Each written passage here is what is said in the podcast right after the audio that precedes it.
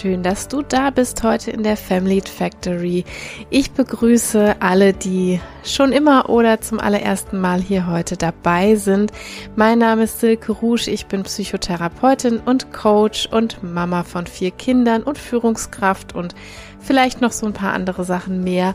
Und ich beschäftige mich hier jede Woche mit den Themen, die uns so im Beruf und im Alltagsleben beschäftigen, in all unseren Rollen und ja, ich schaue ein bisschen drauf, wie wir in all diesem Wahnsinn noch mental gesund bleiben können. Das heißt, das Themenspektrum ist auch immer relativ groß. Und heute habe ich mitgebracht ein Thema, was für viele vielleicht gar nicht so ein leichtes Thema ist. Es geht nämlich um die Gefühle von Wut und Ärger. Ja, ich habe es schon gesagt, für viele kein leichtes oder auch ein sehr unangenehmes Gefühl. Und wenn das privat schon unangenehm ist, dann ist es im Jobkontext häufig noch viel schwieriger.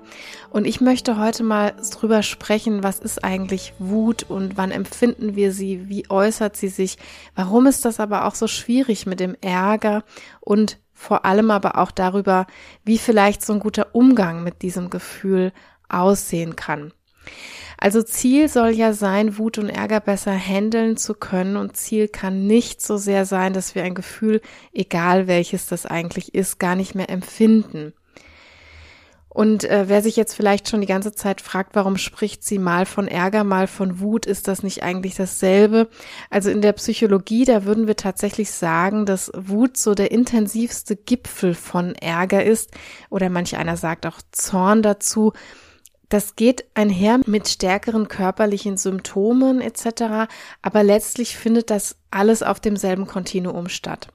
Wir können uns so ein Kontinuum vorstellen und unten ist ein bisschen Ärger und oben steht die blanke Wut sozusagen, wenn wir uns das so verbildlichen wollen. Aber gut, gucken wir uns vielleicht mal direkt die Basis an. Also was ist Wut? Wofür haben wir die? Wann empfinden wir sie und so weiter? Wenn wir darüber nachdenken, wozu wir eigentlich wütend werden, dann könnt ihr vielleicht mal ganz kurz so einen Augenblick nachdenken, wo im Körper ihr das spürt, wenn ihr ärgerlich werdet. Also wenn ich so richtig wütend werde, dann merke ich vor allem so drei Dinge, nämlich meine Kiefer pressen sich ziemlich aufeinander, ne? das ist alles so verkrampft dann im Kieferbereich und ich spüre so richtig den Puls in meinem Hals und ich gerate dann auch unter einen unglaublichen Bewegungsdrang. Ich fange dann an, Dinge hin und her zu räumen. Putzen gelingt auch wunderbar, wenn man sauer ist, ne? Also ich weiß nur nicht, was ihr so für euch selbst rausgefunden habt, aber ich habe mal ganz bewusst mit dem Körper begonnen, weil der Körper ganz gut Pate dafür steht, was Wut eigentlich mit uns machen soll. Sie soll nämlich Energie bereitstellen. Sie soll uns aktivieren, mit dem Ziel, dass wir uns notfalls auch verteidigen können. Ne, dafür muss unser Sympathikus angeworfen werden, der Aktivierungsnerv sagt man auch dazu, der dann in der Folge den Blutdruck erhöht, den Puls erhöht, alle Muskeln schön durchblutet werden und wir insgesamt sehr, sehr wach sind. In unserer evolutionären Vergangenheit, da hieß das manchmal dann Verteidigung im wahrsten Wortsinne, nämlich gegen andere Personen, die mir zum Beispiel Unrecht tun. Und da sind wir auch schon sehr dicht dran an einer tollen Definition, wie ich persönlich finde. Gandhi hat nämlich mal so schön gesagt oder soll gesagt haben, so ist es überliefert, Wut definiert für uns, was Recht und was Unrecht ist. Und ja, wenn wir uns das jetzt mal auf der Zunge zergehen lassen, was Recht und was Unrecht ist, ich finde, dann erkennt man ganz schnell, dass das was sehr Subjektives ist.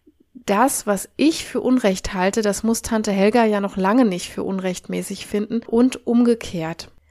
Und das ist ganz, ganz wichtig, denn wer wann wie worüber wütend wird, das ist in höchstem Maße individuell. Ne? Denn das hat etwas mit unseren ganz spezifischen Bedürfnissen zu tun, so wie alle Emotionen im Übrigen. Und man sagt ja so schön, hinter jedem Gefühl steckt ein Bedürfnis.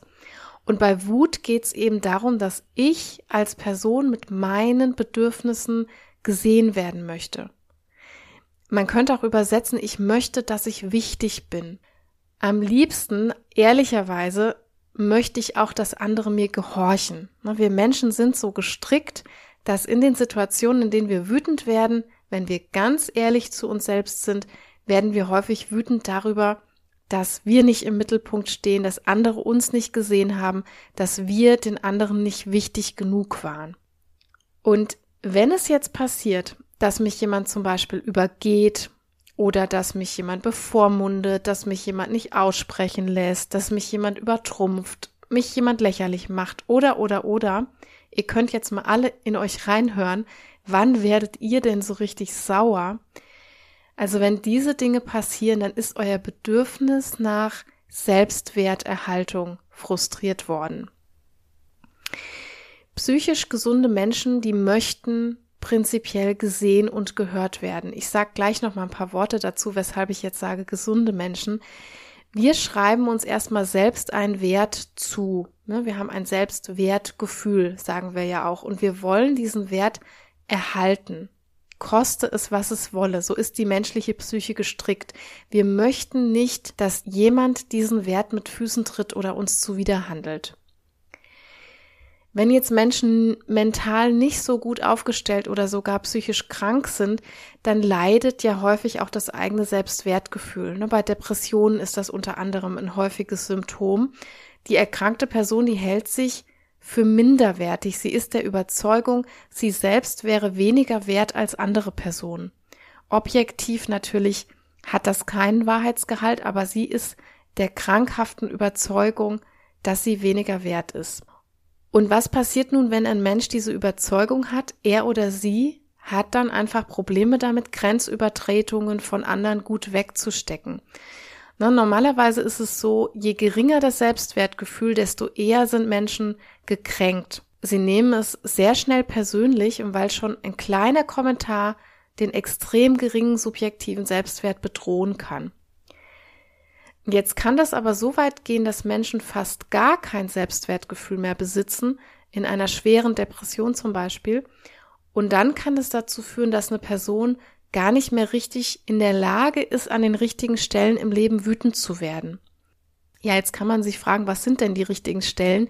Das sind eben die Stellen, an denen jemand wirklich die eigenen Bedürfnisse missachtet oder einfach über, über dich hinweg trampelt, so. Und depressive Menschen, die können oft lange bei diesem Gefühl der Wut nicht ankommen, weil die den Menschen, die sie schlecht behandeln, oftmals sogar innerlich Recht geben. Und da haben wir es übrigens auch wieder, sie geben ihnen Recht, also sie halten das gar nicht für Unrecht, was diese anderen beleidigenden Menschen zum Beispiel tun, und deshalb werden sie auch nicht sauer.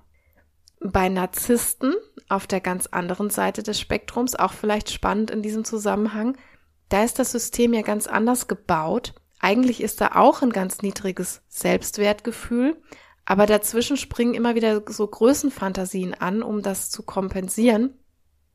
Dazu habe ich auch im Übrigen schon mal eine eigene Folge gemacht, wenn dich das speziell interessiert.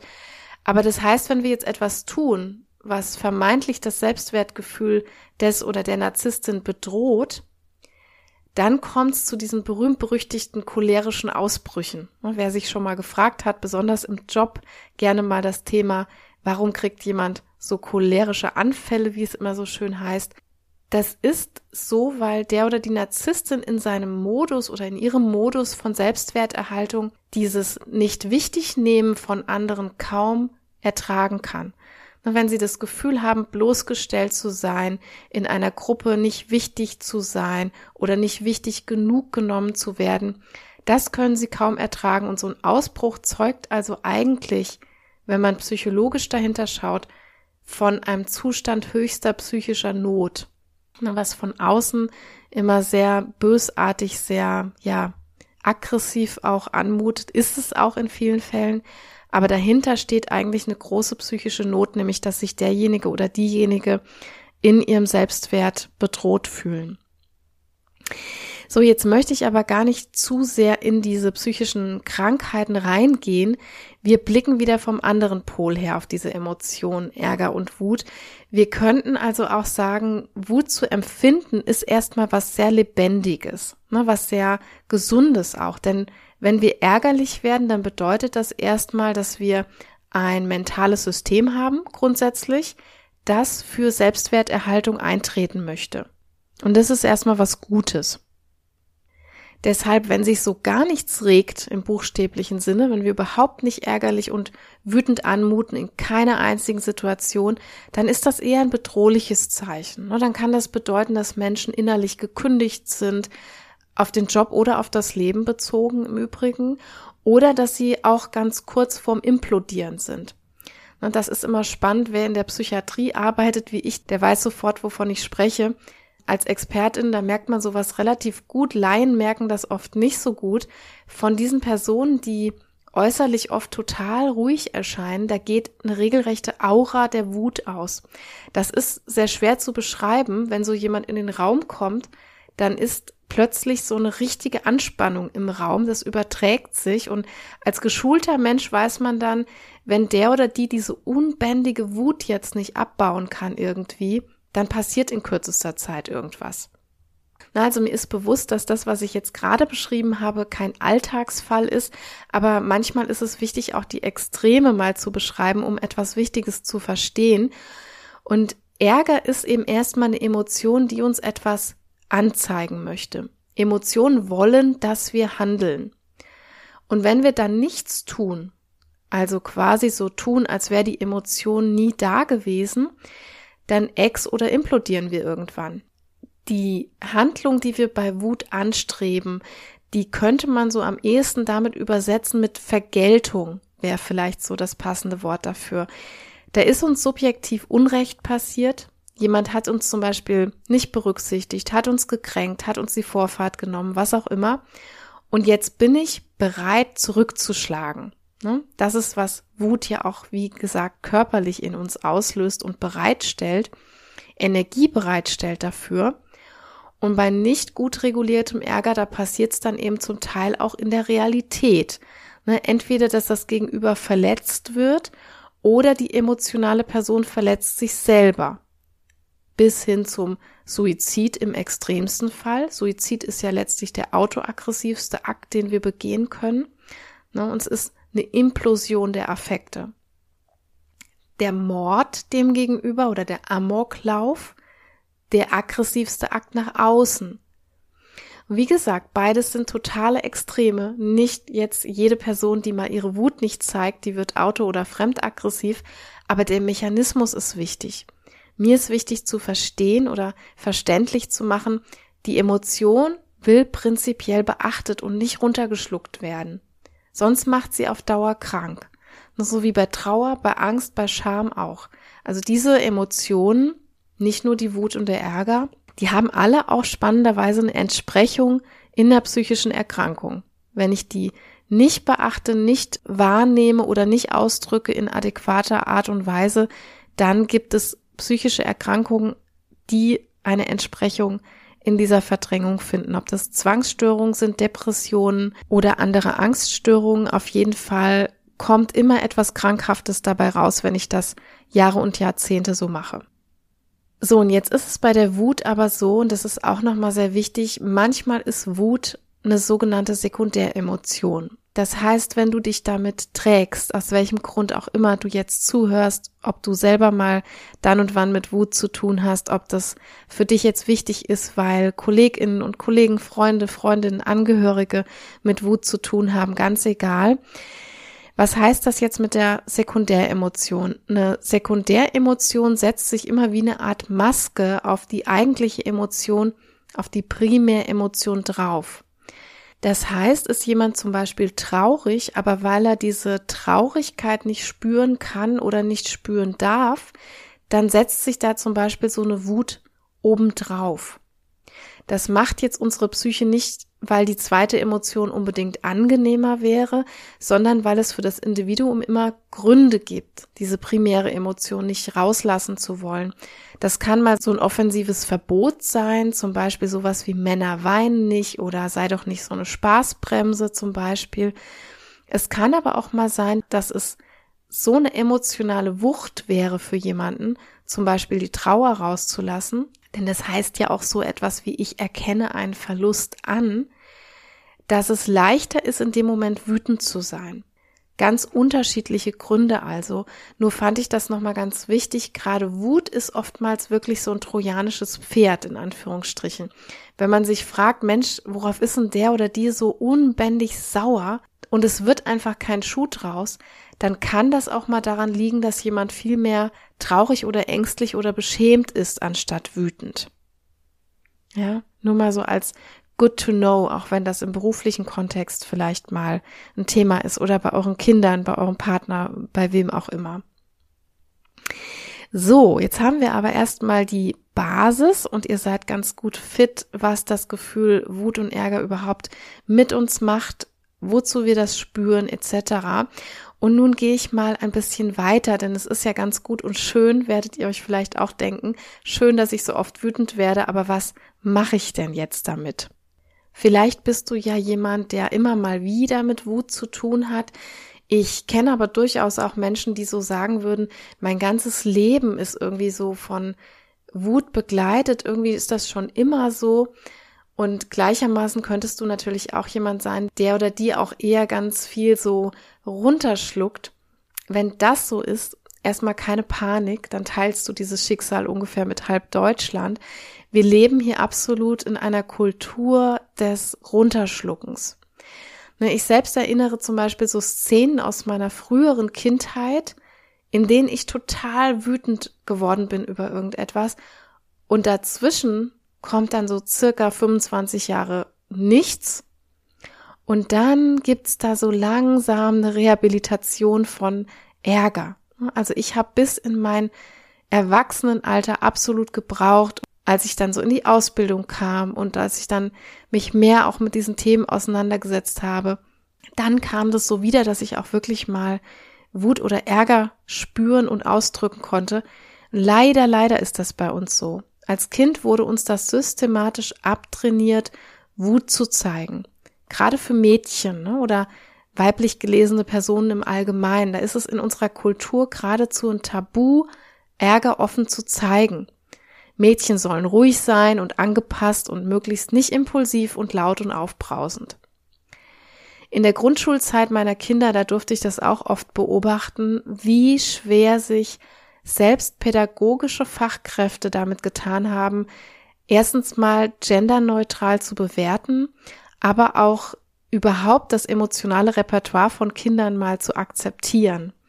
Ne, genauso kleine Jungs haben es noch immer super, super schwer, wenn sie nicht eben die stereotypischen Fußball-Wettbewerbsmanier zeigen und Mädchen ecken sofort an, wenn sie mal für ihren Willen wirklich einstehen, wenn sie laut ihre Meinung sagen etc. So, aber ich merke, ich muss hier schnell wieder weg. Dieses Thema macht mich nämlich sonst wütend. Ne? Unrecht und so. Wir erinnern uns an die Einleitung. Also, wo auch immer du gerade mit diesem Thema stehst, warum du hier zuhörst, ich möchte im nächsten Teil jetzt mal mit euch so ein bisschen draufschauen, wie wir alle jetzt vielleicht einen konstruktiven Umgang mit Wut und Ärger finden können gerade in dem Jobkontext, und darum geht's hier im Podcast ja auch immer, im Job wird's natürlich umso mehr erwartet, dass wir unsere Emotionen irgendwie sozialverträglich regulieren können, dass wir damit umgehen können. Und deshalb dürfen wir es uns auch nicht ganz so einfach machen. Es wird oft irgendwie so gesagt oder geschrieben, sei authentisch, ne, lass deine Emotionen einfach raus, etc. Und da denke ich manchmal, wenn ich das so höre und lese, ja, das ist ja ganz nett. Ich bin eigentlich auch immer auf der Seite von Authentizität, aber im Beruf, da erfüllen wir in erster Linie mal eine Funktion. Ne, so ungern wir das in Zeiten von New Work und Co. auch immer hören möchten. Wir sind aber eingestellt worden, um die Aufgaben einer bestimmten Funktion zu erfüllen. Das sind Aufgaben, die unser Unternehmen ja in irgendeiner Art und Weise benötigt, um produktiv zu sein egal jetzt, was wir machen, ob wir Menschen die Haare schneiden, ob wir unser Land beschützen, ob wir Fotos machen, ob wir eine Klinik leiten oder ob wir Häuser bauen. In keiner dieser Funktionen wäre es jetzt, glaube ich, besonders förderlich und zweckdienlich, wenn wir pausenlos rumpöbeln, schreien oder Wutanfälle kriegen würden. Denn das, wenn wir mal ganz ehrlich sind, das wäre das authentisch, was wir eigentlich immer darunter verstehen. Authentisch ist im selben Moment genau das zu tun, was ich denke. Und das ging nur im Neandertal. So, jetzt schalten vielleicht einige den Podcast ab. Zu oldschool, zu konservativ hier alles. Nein, ich hoffe natürlich nicht, dass ihr jetzt abschaltet. Aber ganz ehrlich, das ist doch wichtig, hierbei auch realistisch zu bleiben. Wir leben und arbeiten ja alle nicht im luftleeren Raum. Ne? Es gibt ja irgendwas dazwischen. Zwischen implodieren und ständig jemanden anschreien, da wäre es ja irgendwie prima, wenn wir da einen verträglichen Mittelweg finden würden. Das sollte also so ein Weg sein, bei dem ich irgendwie das Gefühl habe, ich muss mich nicht total verbiegen und selbst verleugnen, der mir aber trotzdem die Möglichkeit gibt, mit Kolleginnen, mit Geschäftspartnerinnen, mit Vorgesetzten irgendwie adäquat zusammenzuarbeiten. Wie können wir das also schaffen, ist jetzt die große Preisfrage. Ich habe ja vorhin schon mal angedeutet, dass ich auch nicht immer gut in der Lage war, einen guten Zugang zu und auch einen gesunden Umgang mit meinem Ärger zu haben. Und das hatte zum einen mit meiner Sozialisation zu tun, aber zum anderen auch wirklich mit einer Selbstwertthematik. Ich war selbst lange in diesem klassischen Hochstapler-Selbstkonzept gefangen und in diesen Überzeugungen, in denen ich ja eigentlich stets dachte, so den anderen in etwas nachzustehen, da hätte ich mir selbst gar nicht erlaubt, wütend auf jemanden zu sein. Denn ich dachte ja so immer, die dürfen das. Und wenn jemand über mich hinweggegangen ist, wenn jemand meine Grenzen verletzt hat, ich dachte immer, die dürfen das. Ich bin irgendwie sowieso schlechter, nicht so kompetent, nicht so reich, nicht so toll, nicht so schlau, was auch immer. Die klassischen Hochstapler-Gedanken. Dazu habe ich übrigens auch hier schon mal eine Episode aufgenommen, wenn dich das Thema interessiert, des Imposter-Syndroms. Der erste Schritt, den es braucht, um adäquat mit Ärger umzugehen, ist es deshalb, sich seines eigenen Wertes bewusst zu werden. Ich weiß oder ich kann mir vorstellen, du hast diese beiden Dinge jetzt vielleicht so gar nicht zusammengepackt, als du den Podcast aufgemacht hast, aber so ist es einfach. Erst wenn du beginnst, dir selbst etwas wert zu sein, dann kannst du überhaupt erst wahrnehmen, wenn dir was Unrechtes passiert. Und das musste ich am eigenen Leib damals erfahren oder durch diesen Prozess bin ich selbst gegangen. Und erst dann kannst du auch entscheiden, wie du jetzt reagieren möchtest. Und dieser riesen Shoutout geht also erstmal raus an all diejenigen, bei denen Wut bisher eher so durch Abwesenheit glänzt. Ja, wie kann ich dieses Thema jetzt aber für mich bearbeiten, fragst du dich vielleicht. Und die Antwort ist so simpel wie eindeutig, beschäftige dich mal mit dir. Welche Werte, welche Präferenzen, welche Abneigung, welche Grenzen hast du? Und wenn du all das über dich herausgefunden hast, dann darfst du mal beginnen, das auch ernst zu nehmen. Wenn du deine Grenze kennst und die ernst nimmst, dann wirst du nämlich auch sauer, wenn da jemand drüber geht. Ne, das heißt, wir müssen über diesen Zwischenschritt erstmal dahin kommen, dass wir das tun können, was in dem schönen Gandhi-Zitat gesagt wurde, dass wir nämlich eine Definition dafür haben, was Recht und Unrecht für uns subjektiv ist. Dass unser Alarm anspringt, wenn jemand durch diese Lichtschranken durchläuft. Ganz wichtiger erster Schritt. Und der Schritt zwei, wenn du jetzt vielleicht sauer bist oder sogar richtig wütend, vielleicht war das bei dir ja schon immer so, ne, dass du da einen besseren Zugang hattest, dass du immer schon vielleicht dann und wann mal wütend geworden bist. Vielleicht bist du aber jetzt über den ersten Schritt auch irgendwann erst da, so wie es auch bei mir war, dass ich diesen Schritt gebraucht habe, um erstmal in diese Ärgeremotion reinzufinden, Jetzt bist du vielleicht so richtig wütend, weil eine Kollegin über dich gelästert oder der Vorgesetzte dich übergangen hat. Und was nun?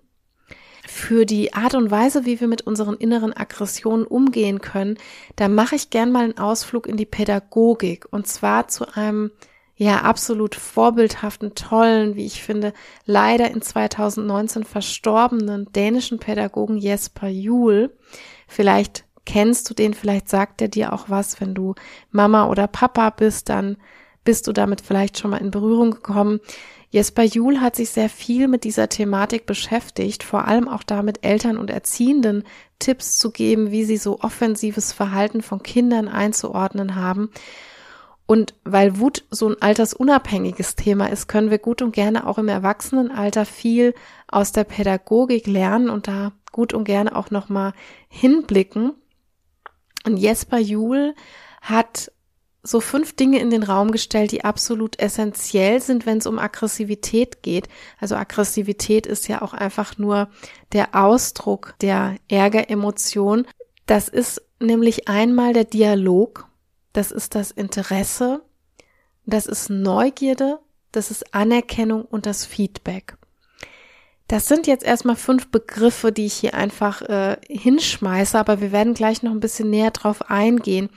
Wie gesagt, er richtet diese Notwendigkeiten eigentlich an Erziehende, aber wir können das, wenn wir jetzt es selbst benötigen, auch aus der Perspektive der Wütenden, dann können wir es natürlich auch aus der Perspektive angucken. Wenn das Gegenüber mit Neugierde und Interesse und in den Dialog eintreten soll, dann bedeutet das ja für uns, wenn wir die Wütenden sind, wir sollten möglichst das preisgeben, was uns stört und was uns kränkt. Das hört sich jetzt vielleicht so simpel an, aber überleg vielleicht mal kurz zurück, als du das letzte Mal so richtig sauer warst, hast du da tatsächlich deinem Gegenüber Auskunft darüber gegeben? Hast du ihm oder ihr da gesagt, warum du verletzt bist? oder was deine Motive waren, was deine Einstellungen oder deine Grenzen waren. Ich kann dazu vielleicht mal kurz ein eigenes Beispiel aus meinem eigenen Leben bringen, damit auch nicht immer alle denken, die Psychologin, die hat es ja sowieso im Griff, da passiert sowas nicht. Neulich ist mir im beruflichen Kontext was passiert, was mich wirklich, wirklich geärgert hat.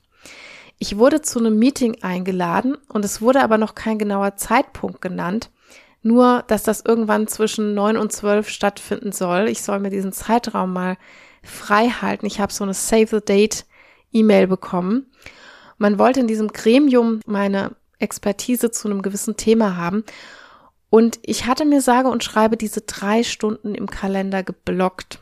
Bis am Abend vorher hat es aber noch niemand für nötig gehalten, mir nochmal Bescheid zu geben. Und jedenfalls kam ich dann an dem besagten Tag zu diesem Meeting. Um neun Uhr sollte das starten. Und dann sagte mir eine Dame, eine Kollegin, nö, ich sei doch eigentlich erst für elf Uhr eingeplant worden. So. Und das war der Zeitpunkt, da begann ich meinen Puls zu spüren, ja. Und was habe ich jetzt gemacht? Ich habe mich da so ein bisschen echauffiert und rumgefrotzelt und naja, aber ich habe der Dame nicht gesagt, was eigentlich mein Problem war. Mein Problem war nämlich eigentlich, da geht jemand nicht respektvoll mit meiner Ressource Zeit um. Ja, also Zeit ist für mich wirklich so ein bisschen emotionales Thema. Da gibt's für mich kaum etwas Wertvolleres. Und wenn dann jemand quasi über meinen Schatz die Zeit so hinwegtrampelt, dann hat das ungeheuren Ärger in mir ausgelöst. Und jetzt könnte man sagen, so wie ich reagiert habe, das ist natürlich ein Anfang. Ne? Ich habe zumindest kenntlich gemacht, das ist so nicht in Ordnung. Aber es hat dazu geführt, dass der Ärger trotzdem noch da war. Und an diesen Stellen können wir an uns wirklich noch ein bisschen arbeiten. Auch ich, ne? ihr seht, auch ich habe immer noch damit zu tun und auch ich kann immer noch an meinem Ärger arbeiten dass wir immer exakter lernen, in Dialog darüber zu gehen, was genau uns kränkt. Ich hätte nämlich auch sowas sagen können wie, ne, mich ärgert, dass sie nicht respektvoll mit meinem vollen Terminkalender umgehen. Oder das war respektlos, dass sie mich auf ein Zeitfenster von neun bis zwölf Uhr bestellt haben. Habe ich nicht gemacht. Je konkreter wir aber werden, desto eher geben wir auch jemandem die Chance, eigene Fehler oder so Missverständnisse aufzuklären. Und mir kommt wieder der schöne Spruch von Brene Brown hier in den Sinn, clear is kind. Und diese wundervolle Professorin aus den USA, von der ich schon ganz viel, bestimmt 17 Mal hier im Podcast habe ich diesen Spruch auch schon zitiert. Heute passt er wieder so schön. Clear is kind. Und was meint sie damit, dass Klarheit Höflichkeit bedeutet? Klar zu sein ist nicht unhöflich, sondern das Gegenteil. Wäre ich in der Situation klar gewesen, wäre es für andere noch leichter gewesen, darauf zu reagieren. Es macht also einen großen Unterschied, ob ich mich jetzt mit verbissener Unterlippe und Augenrollen an diesen Meetingtisch setze. Wir Psychologen, wir nennen das übrigens passiv-aggressiv. Oder ob ich sage, was mich stört. Variante 1 nimmt mir den Ärger nicht. Es gibt den anderen aber auch keine Chance zur Aufklärung oder Entschuldigung. Das ist ganz spannend. So passiv-aggressive Personen, die haben oft ein bisschen das Gefühl von Macht. Nicht zu sagen, was los ist. Das fühlt sich manchmal so ein bisschen nach Macht an. Denn ich lasse die anderen ja bewusst im Unklaren. Der oder die andere ist dann so ohnmächtig. Aber ich werde dadurch eben das unangenehme Gefühl auch nicht los. Wir erinnern uns, ne? eigentlich ist das Ziel von Ärger, ich möchte ja meine Grenze oder mein Bedürfnis eigentlich wiederherstellen. Oder ich möchte, dass andere das wiederherstellen. Das erreiche ich aber dadurch nicht. Durch passives Gefrotzel möchte ich ja eigentlich, dass der andere zu mir kommt und mich fragt, was los ist. Ich möchte gehört und gesehen werden. Das ist aber ein ganz lästiger Umweg, den wir damit gehen, mit der passiven Aggression. Das können wir leichter haben, ne, indem wir sehr integer und direkt werden und indem wir klar äußern, was uns gerade gestört hat. Wie gesagt, mir ist sehr bewusst, dass das die hohe Kunst ist und dass das nicht gerade leicht ist, je nachdem wie unsere Sozialisation war, aber es ist zugegeben der Königsweg, Wut abzubauen und aber auch das Ziel zu erreichen, was wir eigentlich erreichen möchten, eben dieses gehört und gesehen werden. Also, ich rekapituliere kurz nochmal. Der Schritt eins ist, sich erstmal darüber klar zu werden, dass man einen ebenbürtigen Wert hat, dass man Grenzen hat, die andere einhalten müssen und dass man auch ein Recht hat auf diese Grenzen. Allererster Schritt auch wenn ihr den vorher überhaupt nicht mit Wut in Verbindung gebracht habt.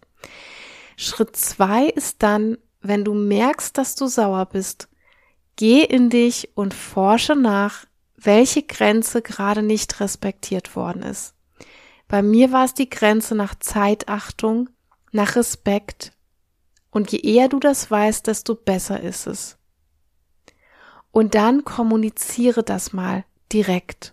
Sag mal direkt, was dich stört. Das könnte sowas sein wie, ich merke gerade, dass ich total sauer werde, weil ich mich in meinem Anliegen nicht gehört fühle. Oder mich ärgert gerade total, dass ich mir unwichtig vorkomme hier in dieser Diskussion. Was auch immer das ist, versucht das mal auszusprechen.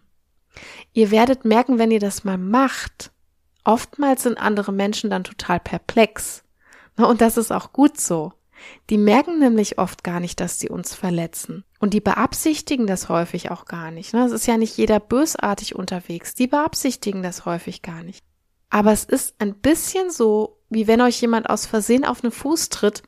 Das tut euch weh, aber ihr sagt vielleicht nichts, obwohl der andere das ja nicht extra macht. Aber so nehmen die Schmerzen immer mehr zu und der andere passt nicht auf, er wird vielleicht immer wieder drauftreten. Wenn du jetzt aber einmal laut Aua schreist, dann ist er vielleicht mal kurz perplex.